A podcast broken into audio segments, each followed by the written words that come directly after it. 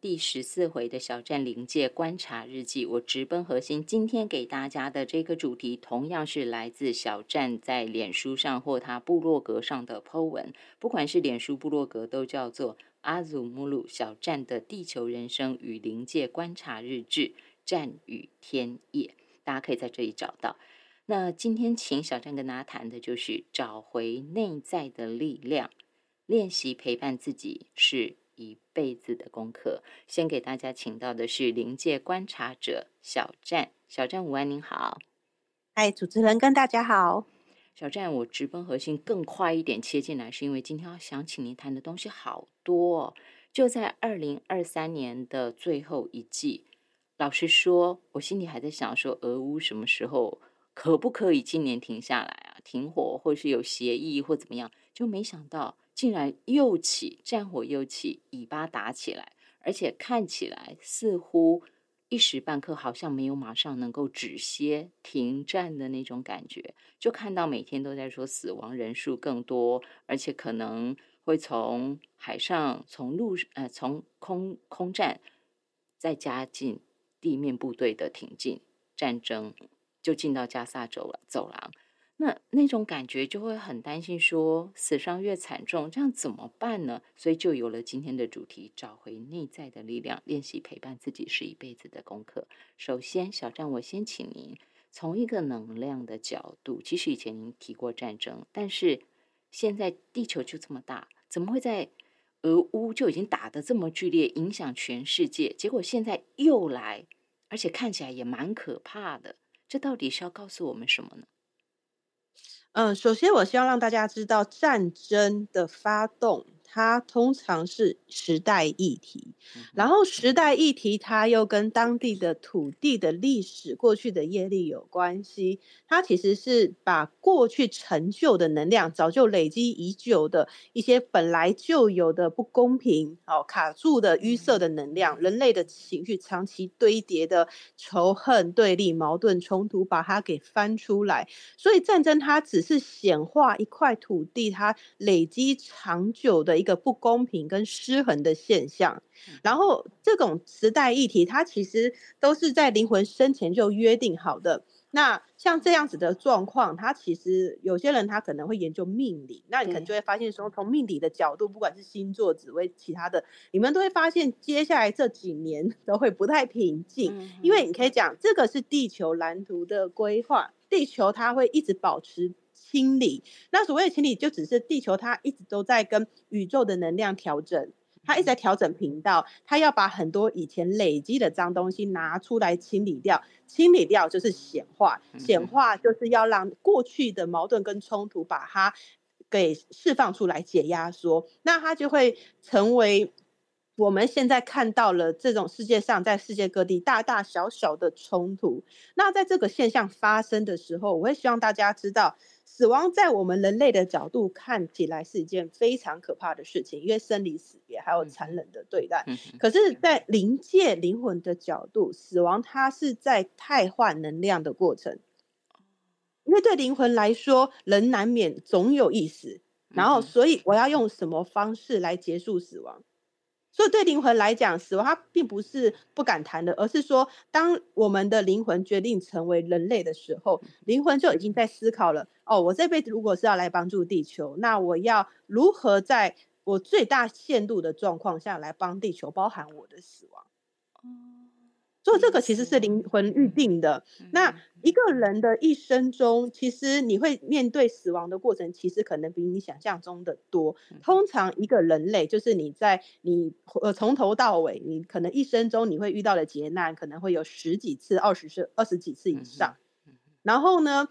很多灵魂他们会投胎到一些业力比较沉重跟浓厚的地区。那灵魂们知道说，嗯，这个地方。呃，很容易就是有战争，很容易会有冲突，只是冲突的大跟小，战争规模的大跟小，所以其实会投胎在那种战争场地的这些人们的灵魂，他们都已经准备好，就是我可能会因为战争或者是某种状态下而过世，然后我只是透过呃我们的身体，或者是在我还活着的时候，我们能不能制定一些法规，或者是呃发动一些呃政治上或者是。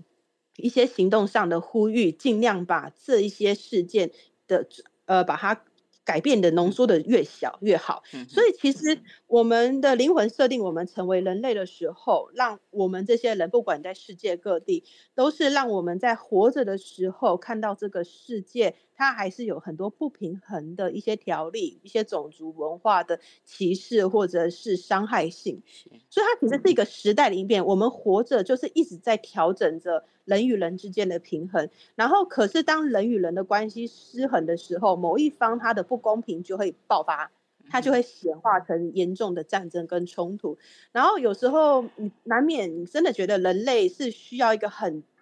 刺激的，或者是一个很。剧烈的一个动荡，人们才会把注意力拉回来，说：“哦，这件事情好可怕哦，我是不是要花更多的时间跟精力来思考，我要怎么协助解决这件事情的问题？”所以战争它看起来残酷，可是它同时也是凝聚人心，然后启动人的良善的力量。当然会有人在厮杀中，他会被业力席卷，因为刚刚说的业力，它是一个过去成就迂腐的能量。那业力的特质，它就是情绪很沉重的情绪，它通常跟暴力有关，暴力、暴力掠夺、攻击性，还有报复，还有一些各种很可怕的手段。是，所以当我们看到那个这个社会上有好多感觉泯灭良心的人，他们在某方面来讲，其实是这些人的灵魂，他们不是，他们该这样讲好了，他们的灵魂会期待自己成为人类，还没有到这个程度的时候。他会希望自己的人类是可以转化这些业力，就是不要被业力带走。可是实际上的状态是，嗯，当一个人他的情绪失控了，可能连灵魂都不知道该怎么控制的时候，这个人他就会做出残暴的行为。那我只能说，没有灵魂他想要伤害人，所有的灵魂都希望我们不要伤害任何人。可是人类他一旦被环境的业力给带走的时候，那你说的内在的那种贪婪、恐惧跟对生命的剥削感，它就被带走了。所以其实很多的灵魂就是来到地球成为人类，是在练习去外在业力带走吗？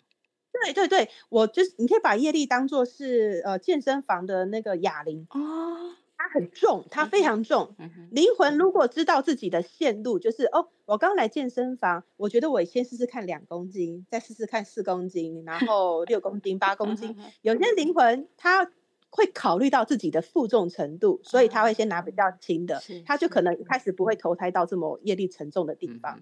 那有一些灵魂新来的灵魂，他可能在他的世界是个国王吧，或者是个呃高等的神职人员之类的，他的灵魂在他的世界感觉很伟大，所以他一来到地球就发大愿，我要举起一百公斤单手 然后他就觉得好。身为那么强大的我这个灵魂，我觉得我一定要来到这个世界上业力最沉重的地方，我就可以改变这个世界，我就会成为救世主。那其实有很多的灵魂，他们太高估了他们的实力，所以他们就会忽视那个业力带来的问题。然后，于是当很多这种。灵魂他们会想要到这种地方来投胎，其实，呃，轮回规划规划出他们会有灵魂长老，那灵魂长老都会劝他们说，嗯，你们 发大愿，你们想拯救世界不是坏事，可是你们要能够评估自己的能力。那通常新来的灵魂他们会不太入世啊，这样讲，他们会觉得不行，我觉得我很有力量的意志力很强，我成为人类，我一定可以转化，我可以拿出。超过这种几公斤，这是我的实力。那有时候，呃，就是灵魂长老他们还是会限制，就是说，呃，如果你的个性这么莽撞，那我们就是只能让你当一些比较普通的民众啊，然后不能让他们其实很限制的，对，不要当一个什么国家的的那个总统之类的，这个很危险，就是。就会降低他们的影响力。可是，知道吗？当一群人他们有强烈的野心，然后他们有着那个野心跟他们能够控制的力量是不成比例的话，很容易就会被业力给带走。所以，其实很多的灵魂，他们成为人类之后，他们投身在一个业力沉重的地方，然后发生了呃，他们想象不到，就是他们发现他们无法控制人类，他们的人类被业力给。呃，蒙蔽他们的思绪了。然后，所以很多的灵魂，他们的第一辈子通常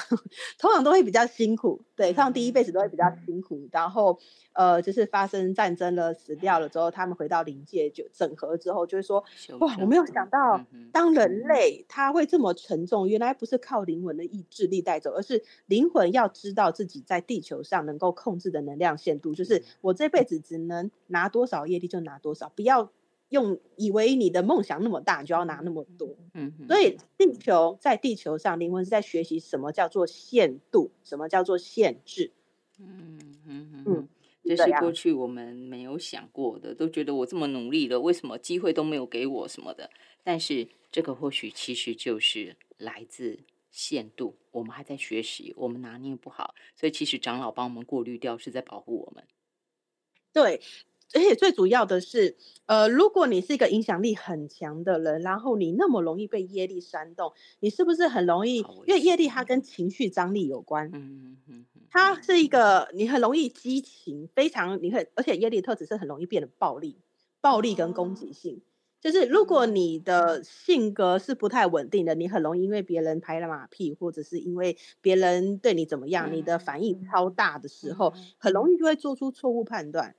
然后以至于，如果你是一个有权力引导群众的人，你很容易带着一群人拖到一个很麻烦的一个处境。对，所以其实像是成为一个时代很重要的一些角色，可能未来会成为一些社会媒体上很重要的一些呃 leader 这样子。那所以灵魂长老都会特别的去盯着大家，就是会呃跟大家的灵魂讨论说，就是你要怎么样做，然后你才会就是比较能够。控制局势，或者是限制一些名额等等，所以其实这些东西在灵界都是有秩序的。说真的，现在很多人会觉得说啊，觉得地球好烂哦，觉得台湾社会好烂哦，有觉得很多很多的烂。可是事实事实上是因为很真的太多的灵魂高估自己的能力，以至于他们容易被情绪带走，然后就是被业力带，影响自己，可能连带周边的人都受到他的影响哈。那我我跳，我先跳出去一下下，在小花花的生活，这是十月九号粉彩日常整理，到时候大家如果可以搭配脸书哈，你也可以看到这个画作。然后在其中，目录有跟小站说，接下来几年你的生活圈也会越来越大哈。那我还在跟长老他们讨论要怎么控制你的行程，不要让你太累。接下来你会认识更多的人，我希望你也能过得像小花花一样快乐和安心。我在看到小花花的时候，我就觉得蛮心疼小站的。但是小花或许小花花或许待会儿如果有机会再说。但是我就话题先岔开，大家可以回去看文章。那小站像是说长老们会规划。他们会讨论，嗯，因为母乳是灵魂嘛，都会知道说他们准备怎么安排您。然后刚好您是能够看到能量、清楚辨别的人，所以你就知道他们的这些安排、他们的对话、他们的考量。但是对我们一般人来说，我不知道，我甚至也不知道说我为什么会生存，我为什么会出世在一个这么两个国家或者是两个集团会这样子倾轧，可能。会打打杀杀，我不知道我为什么会出生在这里，我不知道为什么我这么小就要面对生离死别。譬如我的父母亲就死于战火了，或者为人父母者看到是我的孩子就走了，他们不知道。那像这样的一个情况下，要如何去安顿？就是说，尤其我们看到别的国家打起来了，我们知道有很多人痛苦。那我可不可以请小站带我们大家再看的是，其实两岸之间。也是有一些剑拔弩张的，也是有一些紧绷局势在的。那像这样，我们如何从别人身上借鉴？我该看到什么？我该学到什么？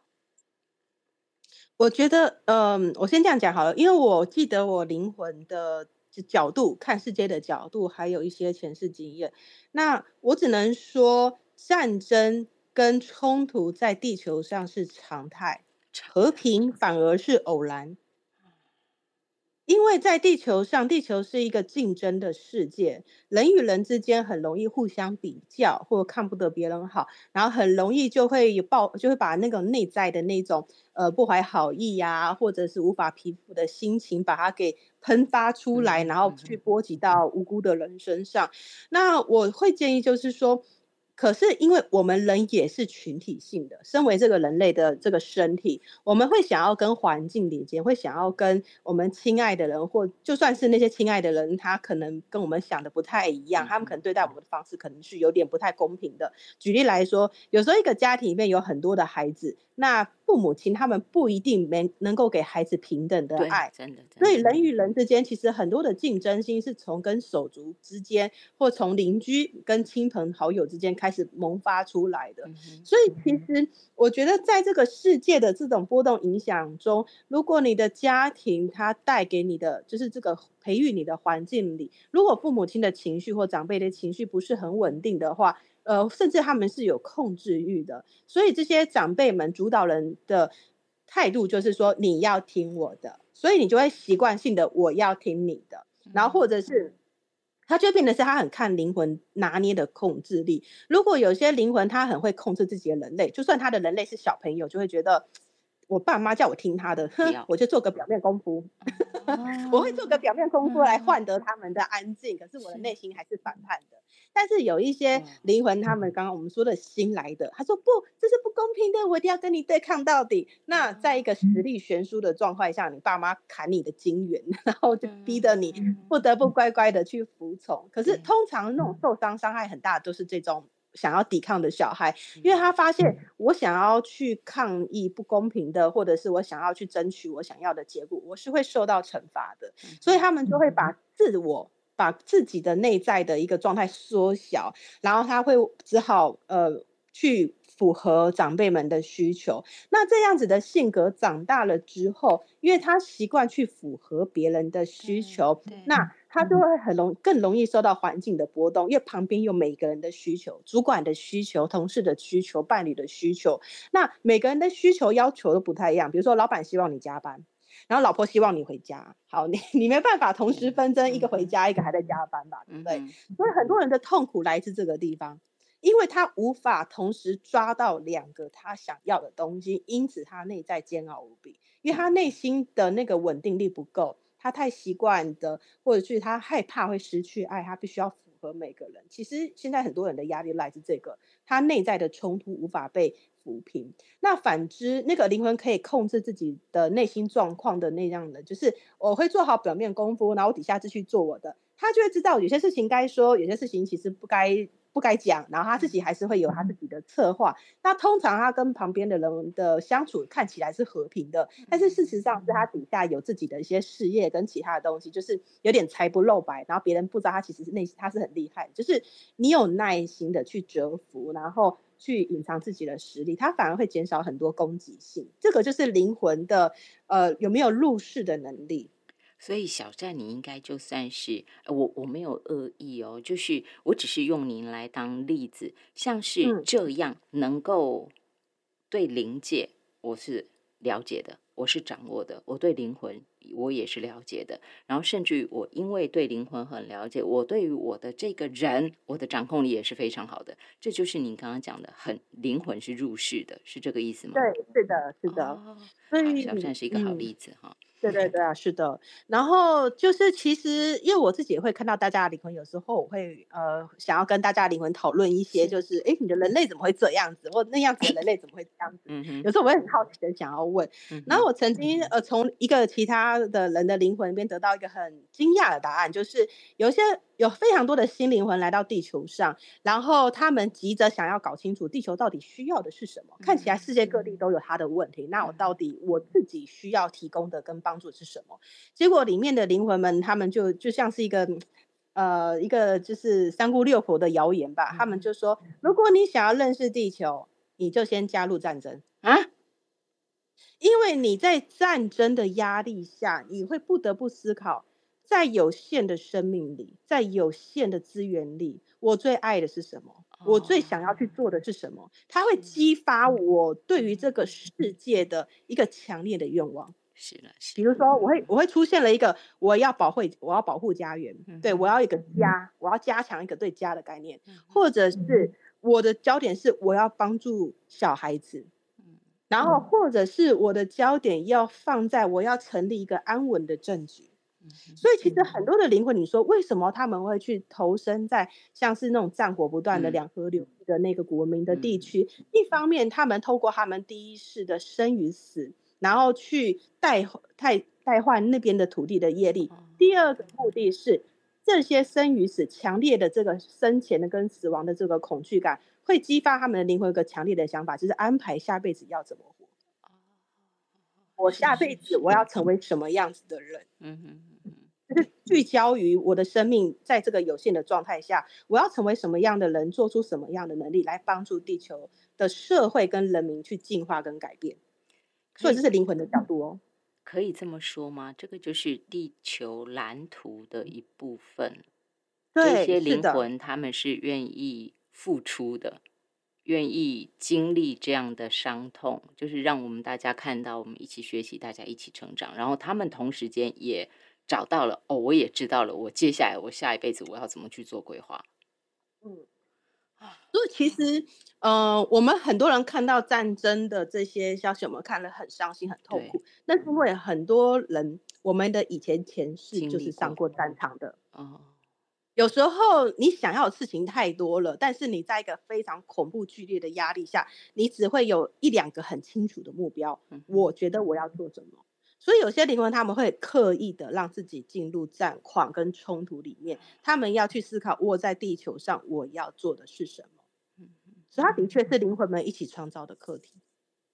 这个课题，希望我们大家透过小站的剖析，我们都能够有所认识、有所体悟，因为我们可能也面对一些的想法，也面对一些的选择，这大概就是我们大家一起来做的。那么，从细节上头来做，就是我觉得我喜欢小站，呃，从临界运作哈一路这样下来，我很喜欢小站的一个点，就是它给我们一个视野，一个我们可能啊，你就近视眼啊，看前面弄蒙蒙模糊看不见，但是它有一个镜片，它就告诉你有什么有什么，那你可以参考，不管你信不信，你可以参考，然后再加上小站，它不只告诉你他看到了什么，它还有一些方法。还有一些方法，那这些我觉得就是那种 SOP 啦，或者是一些建议，都很可以让大家参考着。你可以试试看，那这是我觉得我最喜欢的一个地方。譬如说，像我们刚刚讲到了，我真的不知道应该怎么办，我只觉得我的情绪是处在一个很。忧愁的、哀伤的，包括看到战争，又或者是有的人看到自己的人生一路这样回头看，觉得说啊，好累哦！我觉得我怎么会这样过？结果在上一集，小站说到了断舍离、人际断舍离，说到了我们的环境断舍离。那有的人就会想说，好，那我马上来断舍离。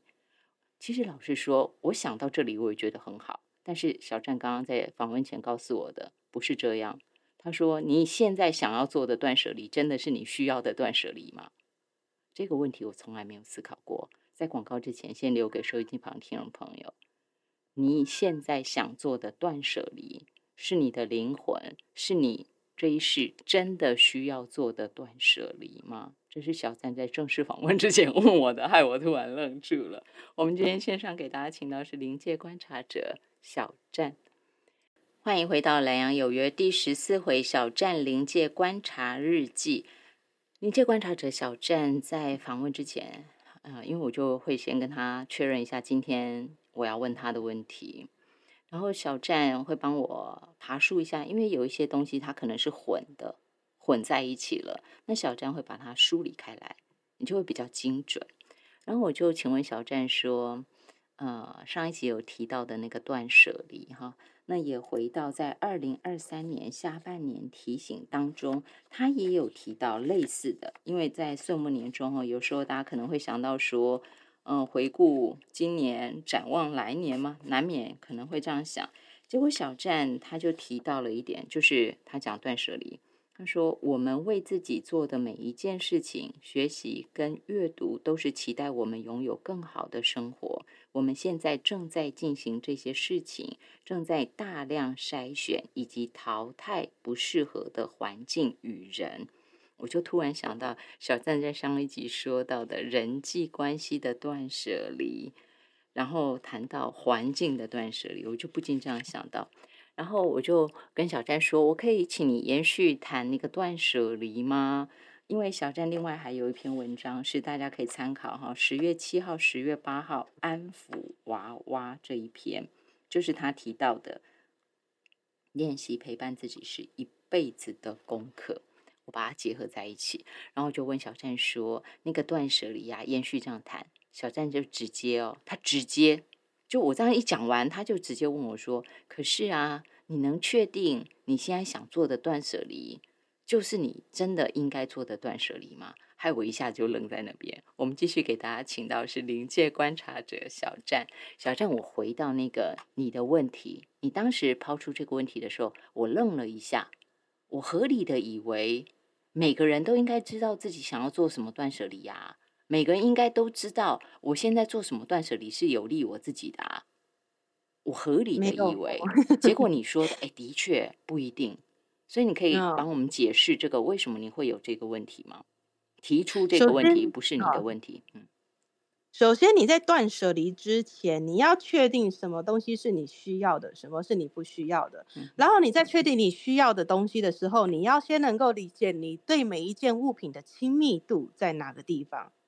比如说，就是对我来讲，我自己很喜欢收藏娃娃，软软的，然后或者是那种 BJD 那种球形关节娃娃，因为我觉。得，因为我小时候其实是。呃，我很想要就是有自己的娃娃，但是我一定要跟我妹妹分享，因为我们我们我有两个妹妹，还有就是我要我是姐姐嘛，我要照顾弟弟妹妹，然后我很多时间都去做家事，我会变得是我没有时间玩我的娃娃，还有就是我没有办法完全拥有属于我的娃娃，因为一定会。被拿出去分享，所以对我来讲。拥有自己的娃娃对我来说是一个安全感，因为这个是我的，属于我的，然后我的情感寄托，我可以把我的一些可能少女的梦想、小朋友的梦想都放在上面。它对我来讲是一个情感的安抚的连接，它是一个，你可以可以把它当做是一个我很深内心深处的。可能一个想要游玩的快乐放松的心境，那所以对我来说，累积娃娃这件事情，它对我来讲是一个很快乐的事情。可是我的团队有一次就问我讲说，你要买到多少你才算够了？我才想到，哎，最后就是好像要要买到什么程度才够呢？因为我会给我的娃娃买一些衣服，然后他们就会说。因为有些娃娃衣服很贵，也是定制的，他们就会说：“你为什么都给娃娃买那么多的衣服？”然后我就说：“因为娃娃很漂亮啊，然后给她装扮。”他们说：“那你为什么不给你自己买衣服？”然后我那时候才愣住，就是为什么？然后我的脑中冒出来的想法是因为我不值得，就是我会把我的我自己的一个完美的形象投射在娃娃身上。哇！对，那我才发现，哎。确实哎，我为什么会花那么多的钱，然后去呃装饰我的娃娃，给娃娃买布景跟家具那些东西？可是这其实是我自己想要的。然后我被一提点之后，我就冷静下来了，所以我的娃娃就维持在那个数量。因为我也告诉自己说，我我家里空间有限，不能再买了。然后后来我就呃我，可是我后来我觉得我心境很大的转变，就是我愿意给我自己买漂亮的衣服。嗯哼，然后反而开销省很多。是，结果反而省。因为有些定制娃娃衣服很贵，真的非常贵，可能会到几千几万的那种。天呐！然后小站还是小站还是这样的，过去了，过去这样装饰。但是就从小站这个例子，我我再带一下，请您再稍微说一下，就是过去我们都会觉得说，你看小站就是因为他有很多长老啊，譬如说他看得到能量啊，然后再来又有很多长老帮他，所以他就能够一路走得顺顺的。可是大家是不是也有想到？就在小站刚刚那个分析的时候，分享的时候，长老长老们告诉他怎么样怎么样怎么样，但是重点是在他个人哦，他有做出调整跟改变。所以，我小张，我可以请你这样说嘛？因为你在粉钻上头，的时候你也都会跟我们分享啊，像是长老他们在调整能量啊，或是长老说什么啊，长老说怎么喝水啊，等等，什么温度哈，有没有？三十五度，结果有人看成三角度三十五度。其实我看到那个，我也吓了一跳，想，哎，你从头到尾都没说角度，为什么他会认为是角度？所以我现在绕回来要说，就是其实小站本人不单单是目录很努力了，其实小站非常非常的努力，对吧？嗯，我觉得每个人努力的定义不太一样啦。嗯哼，您可以稍微让我们大家知道，在人类的这个立场上头，我觉得是接纳别人的意见。嗯哼，因为有时候，呃，有一些别人的角度，我的经验是，有的人如果他内在是比较脆弱的话。他很容易会把他内在的压力放到别人身上，因为投射他可能是好的，可能他也是有压力的。比如说，呃，就是我们有一群好朋友，那如果跟一群好朋友在一起，我忍不住有个竞争心，那请记得，竞争竞争心是动物的本能。动物在一个不安全的环境下，它会有竞争心。当你的一群好朋友在一起，你无意中就会去竞争，说，嗯，他们表现好像比我好的时候，你可能无意中就觉得他们是不是有些行为举止跟眼神是不是在针对你？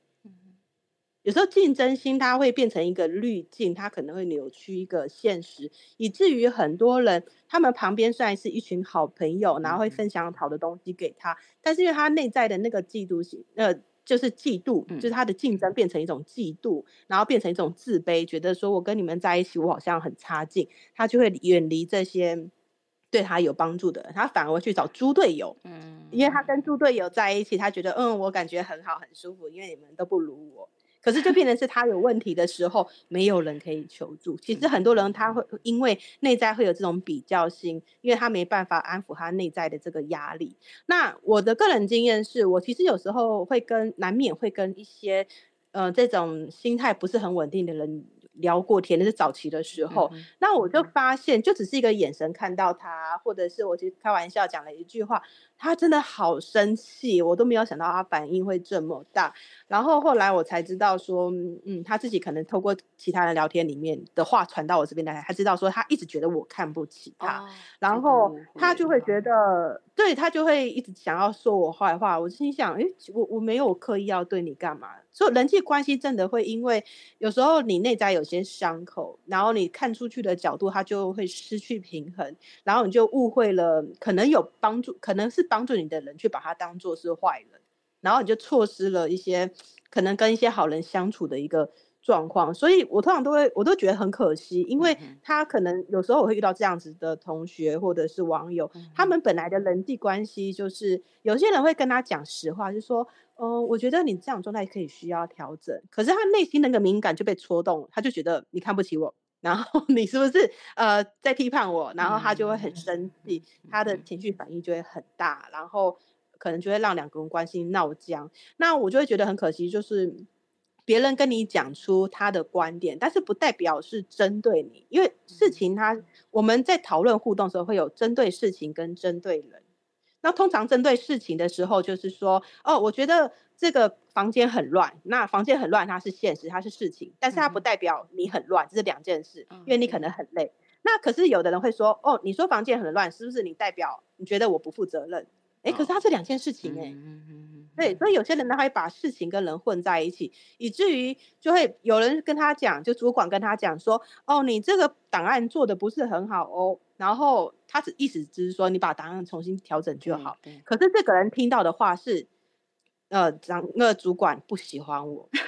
主管讨厌我，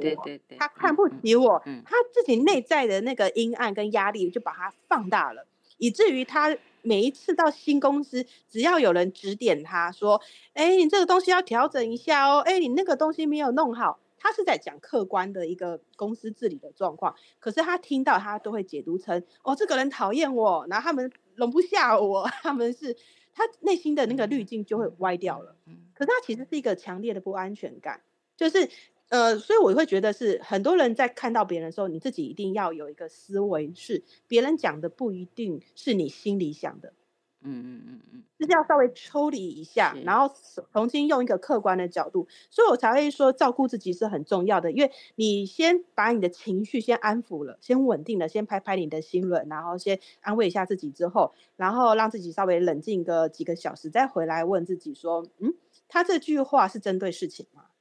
然后还是我自己在另外解读成针对我？嗯，所以我觉得人们都需要有一个可以沉淀的时间，然后再回来刚刚前面说的断舍离。很多人他会想要做那种赶快做断舍离，如果他是内心不太稳定的哦，别人说什么好我就去做，他比较像是在跟风啊。对他其实搞不太清楚状况，他不知道什么要丢掉，就是哦，我现在看到我的全部都丢掉了。可是，一下子他习惯东西全部都丢掉之后，他就有一种啊，我要的那个东西用不怎么我想要用，我已经把它丢掉了，或者是我本来已经习惯它存在，我又把它丢掉了，然后他反而内心会产生更强烈的不安全感。嗯，所以每个人。你在听到别人的意见跟别人的建议的时候，你要先冷静下来，问自己说：这真的是我需要的吗？然后我是不是有我个人的情绪跟脑补摄入其中？嗯，有时候要很清楚的去思考这个部分，就是要先冷静啦，先把自己的情绪照顾好。小站每一次都会提醒我们，如果有讲到情绪的时候，他都会提醒我们大家要接住自己的情绪哈。包括在安抚娃娃这一篇里头，你都有提到是练习陪伴自己是一辈子的功课，我们都可以接住自己的脆弱，找回内在的力量。所以我接下来的重点就是要请小站带领我们大家，脆弱好像情绪上的这一种。锻炼啊，不能控制，这好像是我们常常碰到的事情。所以小站，您可以给我们一个方向，说，包括像你说用一个柔软的娃娃当自己的内在小孩这样，譬如了哈，就你可以教我们怎么去接住自己的脆弱吗？我觉得首先要讲的就是刚刚前面我们谈到以巴战争的部分，就是我们说业力会影响人的情绪，它会煽动我们的情绪。所以其实很多人的情绪他开始爆发了，他有充满脑补，他很多时候是业力，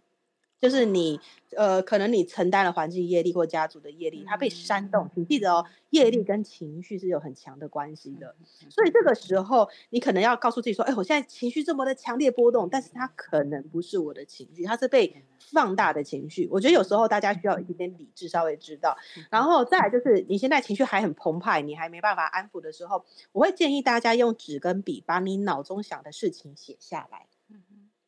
因为我看到被业力影响的人，因为我爸爸他是一个情绪很很暴、容易暴怒跟愤怒的人。我小时候就看到他的情绪失控，我会看到，呃，通常这种很。嗯，暴力的无法控制自己情绪被煽动的人，通常业力它会从土地，因为它是沉重能量，从土地沿着身体上来，它围绕在你的头脑后方，影响到脑干跟你的前额叶，就是判断的能力。所以一个人他在一个业力很浓厚的状态下，他的头旁边都是一群黑色的烟雾。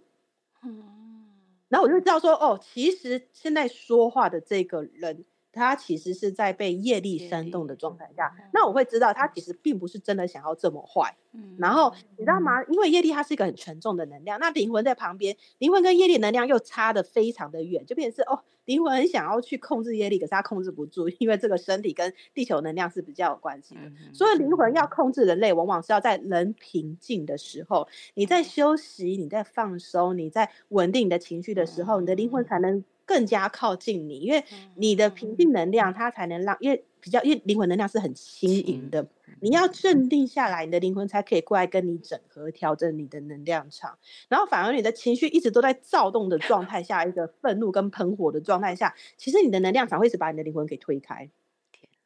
所以其实我们每天晚上只有睡着的时候，灵魂才可以过来跟你整合，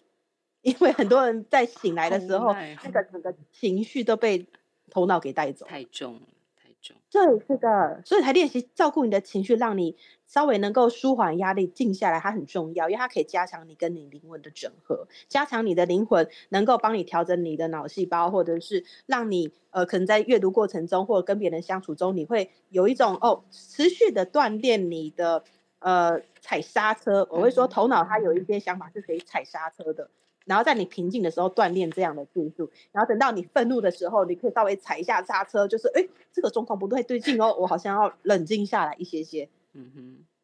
那所以像是说，呃，我在接住自己的脆弱的时候，这个练习除了像是小站，你刚刚也有在提醒我们拍拍我的心轮哈，然后我也要让自己冷静下来，或者是我离开这个环境，这都是可以做的，但。像是说，嗯，因为在安抚娃娃这一篇里头，你有提到说，只要是人都需要亲密感的连接，对不对？那如果说像您刚刚有讲嘛，我要接住我自己的脆弱啊，除了我去面对我的情绪这种大起大落的情绪之外，像这样的娃娃。当成我的内在小孩，这个也有一定程度的去舒缓我们自己那种紧绷、沉重的、很容易被业力煽动的那个情绪嘛，也有舒缓的作用吗？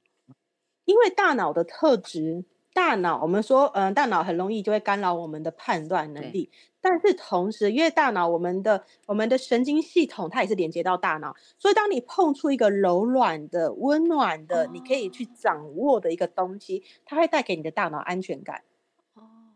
因为大脑它要能够看到、能够摸到、能够控制的东西，它才会觉得哦，这个东西我可以了解，我知道它，然后我可以感觉到舒服。因为很多人在情绪暴怒的状态下，其实当情绪冒出来的时候，你的大脑也会说：“哎，发生什么事情了？我怎么会这么生气？然后我不知道我为什么这么生气，所以我要更努力的想着为什么我要这么生气。然后这个事情我就越想，我觉得越生气，然后大脑也是一种困惑，它整个就是宕机了，进入一个很奇怪的循环。所以反而当你的焦点放在你的手可以握着，你可以抱着，把焦点放在你的体感，然后你的能量才会往下稳定，懂吗？这个差异性。所以如果拍拍心轮还不足以让自己缓和下来，赶快去摸摸那个平常我自己帮自己准备好的柔软娃娃，也是一个方法，是吗？对，然后呢，就是再就是人会有投射。我发现其实有一些人，他们帮助别人的时候，他们内心有个投射，因为他觉得哦，那个人好像以前的我，说我现在帮助他，我会觉得我得到抚慰。有些人是这个样子，所以当我们有一个安抚的娃娃的时候，然后你去抱这个娃娃，你会觉得哦，我的，我觉得我好可怜，我的娃娃也好可怜，我们在一起，我们就不孤单了，就是有一种互相投射那种感觉。所以我觉得，因为很多时候人在。不是每个人都可以轻易的跟别人展露脆弱，因为有的人他会担心哦，如果我跟别人诉苦了，那个人会不会把我的话讲出去？啊，对，或者是我不知道我可以跟谁讲，我觉得我旁边的人都不安全，但是至少娃娃他不会去讲话。嗯嗯嗯，对，所以当我专心在一个我能够控制、我能够理解，然后我可以安心的投射的一个对象的时候。我觉得它是一个很强大的安全感，就跟你的娃娃相处，然后安抚一下。我觉得家里如果有小动物的话也很棒，但是小动物有时候不太能够控制。对啊，就不一定肯让你抱啊。所以我觉得啊，娃娃是一个还还蛮 OK 的，而且它成本还蛮低的这样。所以小郑，我可以请您跟家长们说嘛，因为有的家长可能会觉得孩子大一点了。不需要这一类的娃娃啦，或者是公仔啦。最近不是有一些话题吗？讲到说你你多少人多少钱鼓励生公仔，浪费钱等等哈。那就我们不是要批评谁，而是说实际上，如果我就真的喜欢收藏这些东西，那如果爸爸妈妈或大人们觉得，哎，你都长大了，不需要，您觉得呢？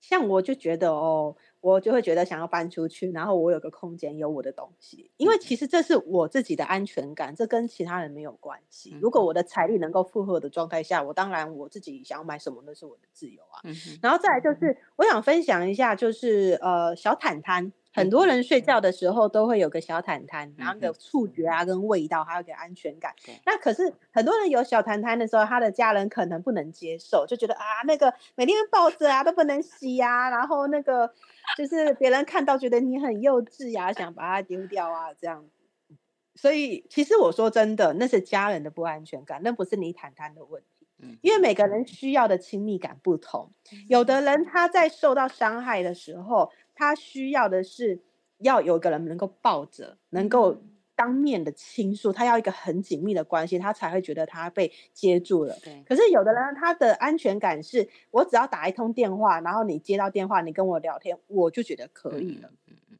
所以他就是一个比较近的安全感跟比较远的安全感。那我所见到那种需要小坦坦或者是一个要从小就是需要一个很紧密连接的那个人，他需要一个很亲密的情感的寄托。嗯哼，那柔软的东西，或者是一个呃，他可以专注注意力在那个东西上，他可以缓解他的焦虑跟恐惧。然后这个时候，因为有些大人们他们会很在乎呃邻居的眼光，然后朋友的眼光，他们就觉得哦，我要把你的毯毯给丢掉啊，我要把它拿去洗了，然后我觉得它很脏。但是这是大人的不安全感，因为他在乎别人的想法，或者是他自己觉得这个东西一定要干净，或这个人这个东西一定要怎样。所以我反而会觉得，呃，对于大人们来讲，就是你一定要让小孩子知道说，你不会抢夺他的东西。嗯嗯。我觉得这是很重要的事情，就是或者是跟小朋友就是可以讨论说，哦，如果你现在不能接受，那我可以拿另外跟你轮流交换，然后或者是你拿另外一个更大的棉棉被套之类的，把它套到外面去加强，就是常常更换外面的棉被套之类的。对，就是有时候它是需要退让的，因为你知道，当你想要去把别人东西做一个处置的时候，那是你自己的不安全感，因为你想要去控制别人对。所以其实我其实有遇到有的人，他的坦坦就是在他很小的时候，就是可能因为上了国教，然后就把它拿去丢掉了。然后这个人他就会一直想要找一个亲密的连接，想要找一个亲密的玩具。然后拥有那个玩具到一个时间之后，大家又说：“哎，你长大了已经不需要，又把那个玩具给丢掉了。”所以他的成长过程中都是他有亲密连接的东西，最后的下场都是被丢掉，而且是未经他同意的。所以这个人他长大之后，我觉得很辛苦，因为他会有一个潜在的信念是。没有人可以保护我，的东西都会失去，然后我永远都没有能够抓住的东西，所以他要及时享乐。他只要到手东西，他立刻就花掉，立刻把它给呃做完，因为他不敢储蓄，然后他也不敢留不住嘛。所以我现在得到我就要。嗯，它是一个很沉重的一个亲密感创伤，就是只要我拥有，一定就会被抢走，会被剥削。他其实造成了他没办法相信别人。有那么严重？嗯他是，然后变成是，他不管跟谁交往，他都会有一种，你一定有一天会离开我，然后我每天都要比你更早起床，看看你是不是在旁边。然后他的另外一半就觉得很辛苦啊，就是你，你干嘛 一直盯着我的行程？你干嘛一直担心我跟谁在一起？然后就他就会感情上就会很不顺。所以很多的父母亲他没有想到，只是一个小毯毯或者一个小玩具的议题，他有时候会造成这个人未来人生人格上的很多的影响。因为它是一个很亲密的连的亲密连接的关系，所以我才说你要做断舍离以前，你要去思考你对每一样东西的连接，你想要囤积的理由是什么？比如说，我就是因为我小时候是被剥夺过，所以我想要拥有。嗯哼。然后我现在可以有很多照顾自己的情绪之后，我就会知道说，哦，现在我的娃娃的数量够了，我不需要再增加了。嗯。那我可以给我自己这个安全感之后，我也不会再买了。是是是，我觉得是要透过一些物品再次看到自己内在的状况，而不是说别人说要做什么你就要立刻去做，然后它可能会造成你更强烈的不安全感。要记得哦，你的安全感到底是什么？这是你自己要去观察的。断舍离背后功课其实很大，哎，背后的功课其实很大。我还想到了很多问题，但是因为节目时间的关系哈，我之后再请教小站。然后就是小站在请您做今天的 ending 之前，您。会再教我们真爱自己的小练习吗？这一集，嗯，我觉得按摩头皮好了。好，就是我们就是有五只手指头，两边有五只手指头，总共十个。然后当你很烦恼的时候，打开你的五根手指头，你的大拇指放在你的耳朵前方，你的耳朵前方就是耳廓，耳廓就是你这个耳珠吗的地方？对。然后呢，你的四根手指头是在你的头脑的上方。就是只有一个，就大拇指是在你的耳朵前方，是，然后其他的手指头都在你的头脑上方，然后就是让你的四根手指头用力的往下压，嗯哼，然后从头顶慢慢的压压，一路压到耳朵的上方，就是那四根手指头，是，那你的大拇指都不要动哦，你的大拇指停在耳朵前面，就是停在你的呃，就是鬓角头呃头发的鬓角那个地方，应该懂吧？对对对，然后其他四肢就是从你的头顶慢慢的往下、往下、往下，然后停在你的耳朵上方，然后再一次你的四只手指头从你的头顶开始往下慢慢的压压压压，然后大概持续个五到六次就好，它会有效的把你的头脑的脑压给释放掉。就是如果你头胀胀的，有点头晕目眩的，然后记得你在做这个动作，你要慢慢的吐气，慢慢的吸气哦，慢慢的换气。嗯，专注在呼吸上，你甚至可以眼睛闭起来，然后去安静的去感觉你的呼吸。好，那就这样子。我每次听到小站在分享真爱自己的小练习的时候，我都很深切的有感受到小站透过这个小小的练习、小小动作，就帮我们回到自己。哎，对，注意力要回来自己身上。对对对，我常常都感觉小站就是透过这个把我们带回来，把那个跑在外面野的不知道野到不行，不知道到哪儿去的，把它带回来，把自己带回来。那希望大家跟着小站一起来练习哈。那么在今天节目尾声，小站今天请你给大家讲到，就是你说要怎么样陪伴自己哦，有很多很多的课题要做，就请您先帮我们把今天点到的做一个 ending 吧。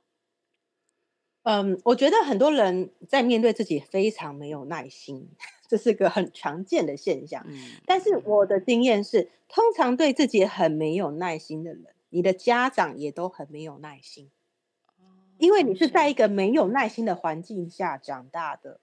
所以你已经习惯了没有耐心这个特质。尤其是当你跟自己相处，因为父母亲跟你相处的方式就是没耐心，所以你也习惯用没耐心的方式对待自己。可是事实上是，当我们受到创伤跟压力的时候，我们其实内心希望的是有个人能够陪伴我们。静静的，然后他就只是很很他很有耐心在旁边陪伴着我们，或者是什么话都不说，给我一个咖啡或给我一杯水，或者是拍拍我的背，什么话都不讲，这样就很安全了。所以，当你陪伴自己的时候，你要意识到，当你开始冒出那种没耐心啊，好想要随便做了啊的那个心情的时候，你要意识到，这个可能不是你的情绪哦。天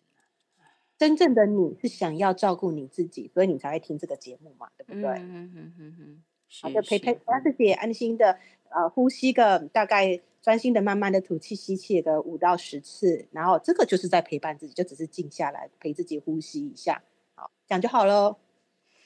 每次听到小站长讲的时候，都会觉得啊，我们实在太忽略自己了，把自己给了全世界二十四个小时，甚至于连睡觉都不不省心，还还有很多很多的烦恼带到梦里头，或者是根本睡不着。可是小站告诉我们。就在那慢慢的呼吸五次、十次，你都是回到自己。可是我们却连这个都练习，有时候觉得好心疼自己。还好有小站，没关系。然后小站现在不断的在写书当中，已经快了。最后，救命啊！对吗？哈，快了，快了，快了，快了。那这个是让人非常非常期待的。但是哦，我最后还有一个要请小站跟大家分享，那是台湾云端书库官网，现在这个电子书可以借阅。包括您的书，对，是的。然后这个是可以 阅览全文，所以如果收音机旁听，哎，但是我要说，我希望大家拥有一本属于自己的小站的书。但是如果您觉得有一点困难，然后你想要先线上阅读，那这个您是可以把握的台湾云端书库。但是如果有一点余力，我希望您珍藏一本属于这样的书，在您的案头上。您时不时的可以翻阅，我觉得那是一件很幸福的事情。好，我们今天线上给大家请到是临界观察者小站，谢谢小站，谢谢主持人，谢谢大家。